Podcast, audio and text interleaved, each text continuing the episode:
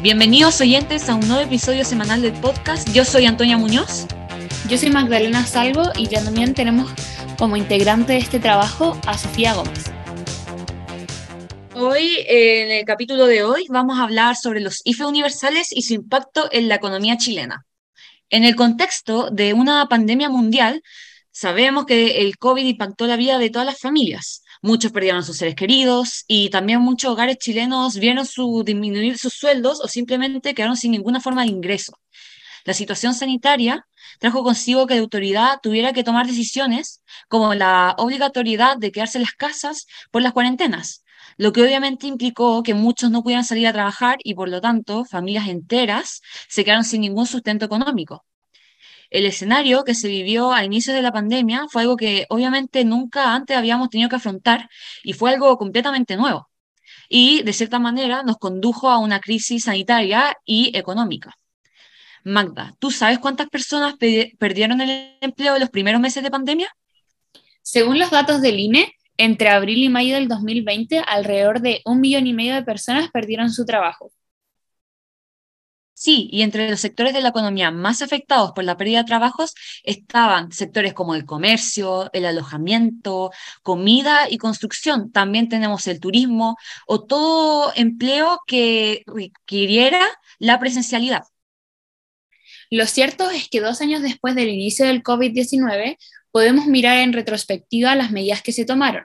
Es por lo mismo que nos enfocaremos en el análisis de una medida en específico, que son los ingresos familiares de emergencia, más conocidos como IFES, que fueron creados mediante un proyecto de ley por iniciativa del expresidente Piñera en abril del 2020. Consistían en un aporte monetario por parte del Estado para que las familias pudiesen afrontar de mejor manera esta crisis sanitaria. Así es. Los tan discutidos IFES fueron una de las medidas que utilizó el gobierno para ayudar en ese momento a las familias chilenas. Sin embargo, en este podcast nos enfocaremos en los IFES universales, los cuales consistieron en una ayuda económica para apoyar a los hogares más afectados por la crisis sanitaria y económica provocada por el COVID-19. Este beneficio para los que no sepan, fue entregado entre los meses de junio y noviembre de 2021 y el monto de cada aporte dependía del número de integrantes del hogar. Solo en septiembre el aporte de este IFE universal fue del 50% del monto correspondiente a los aportes anteriores. Hoy podemos hacer un análisis sobre los efectos posteriores a esta entrega de estos bonos, pero en su momento es evidente que eran necesarios. Además, la cobertura del IFE universal alcanzaba el 100% de las familias registradas en el registro social de hogares, excluyendo solamente a aquellos hogares del tramo entre el 91% y 100% de, de menor vulnerabilidad cuyos ingresos por integrante fuesen superiores a los 800 mil pesos. Sí, Magda. De hecho, según el estudio del Ministerio del Desarrollo Social, en julio de 2021 los CIFES lograron llegar a 7 millones y medio de hogares chilenos, lo que se tradujo en 16 millones de personas beneficiadas en el territorio chileno, o sea, casi la totalidad de la población chilena. ¿Ya que viene que casi todos los chilenos recibieron el IFE universal? O sea, ¿qué proceso había para la inscripción de este bono? Es muy sencillo, Magda. De hecho, los únicos requisitos son pertenecer a registro social de hogares y que los ingresos declarados al momento de inscribirte al IFE no deben superar los 800 mil pesos por integrante del hogar. Y Anto, me surge una duda. ¿Qué sucede en el caso de que seas extranjero y quieras acceder al IFE?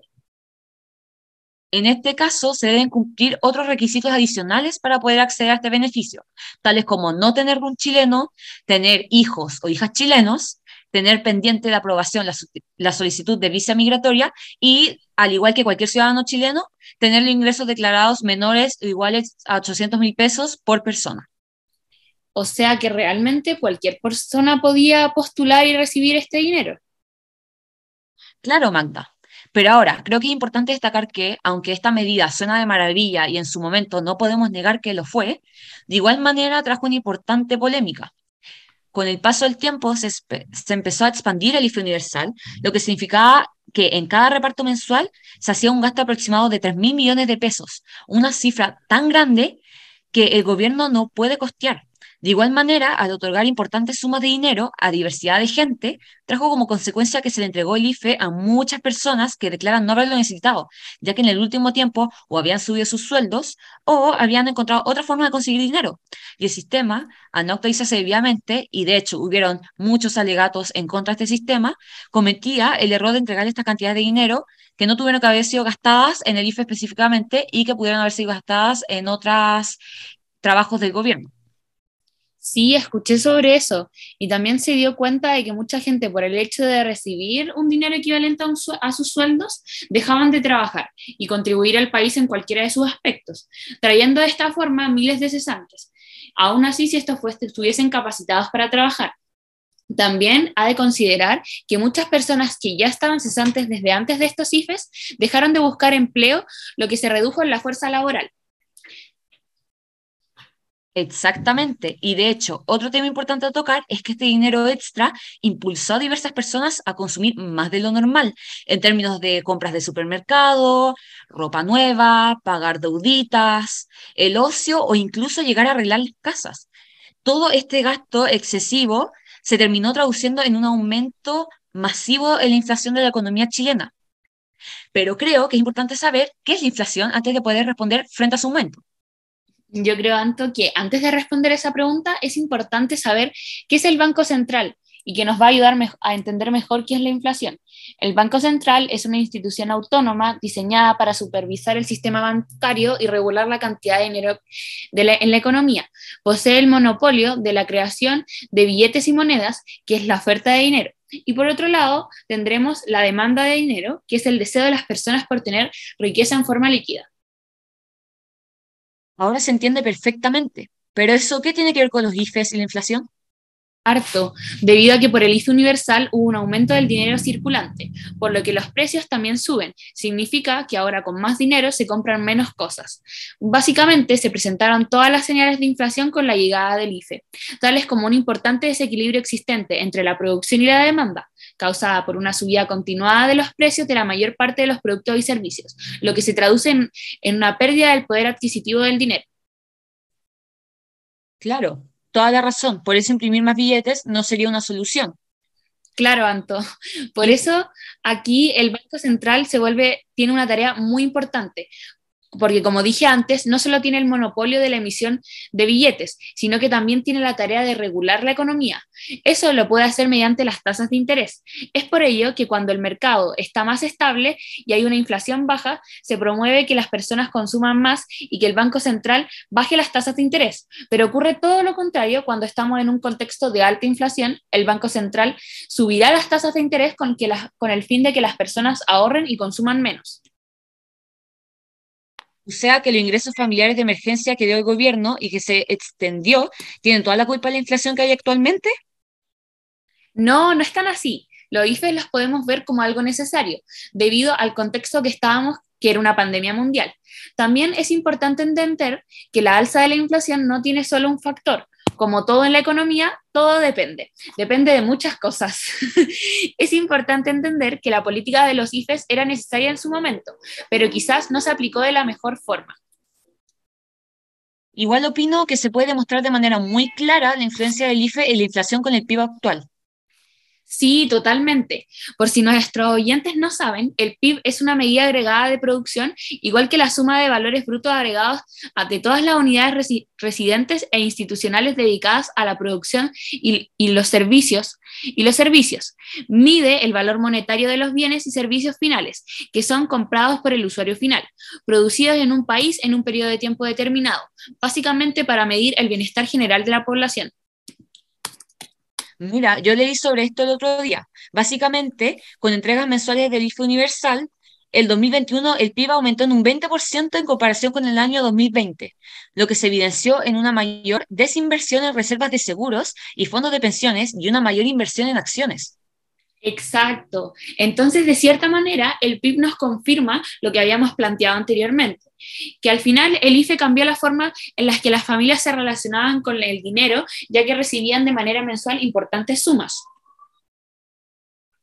Y este dinero extra que se recibía mensualmente se ocupa para gastos que anteriormente no se podían hacer. Y básicamente circula más dinero en la economía que antes. Igual es importante reconocer que el IFE universal en su momento sí fue una buena medida, ya que con todo el tema de la pandemia, obviamente mucha gente sí se vio realmente afectada, especialmente pymes o personas que trabajaban al día o que sus trabajos solo se podían realizar presencialmente. En su momento yo creo que todos lo encontramos positivo, ya que como tú dices, era un dinero que la gente necesitaba para subsistir en momentos difíciles. Pero ahora, después de haberse expandido por varios meses, vemos las consecuencias de los precios y de nuevo vuelve el hecho de que se hace difícil subsistir sin una constante ayuda del Estado. Lamentablemente, el gobierno ya dijo que no se podía permitir esa ayuda constante, ya que no se podía costear un gasto tan importante de manera regular. Yo sinceramente opino que esto de la inflación se está yendo por las nubes y que las consecuencias del IFE siguen rondando, y eso se ve reflejado hasta en los precios de la canasta básica. Totalmente de acuerdo, Magda, si hasta los completos subieron de precio. Sí, ahora me duele el bolsillo cada vez que tengo que comprar aceite en el súper. Cada vez es peor y cada vez está más alto. Hasta nuestro hasta comerse un pescadito frito ahora está muy caro. Igual, ojo Magda, porque como dijimos antes, la inflación y que los productos estén más caros también tiene factores externos igual como por ejemplo la subida del precio del aceite que sucedió hace poco, tiene mucho que ver con la guerra de Ucrania y, Rusia. Oh, no tenía ni idea de que algo que sucede en el otro lado del mundo puede influir tanto en nuestro país.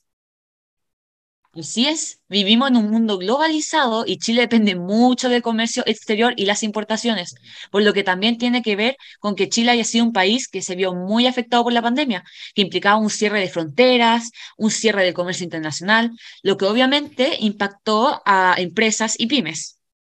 Claro, de igual manera, recomiendo a los oyentes estar atentos a lo que se menciona respecto a los nuevos proyectos de ayuda económica por parte del gobierno, ya que cada peso cuenta.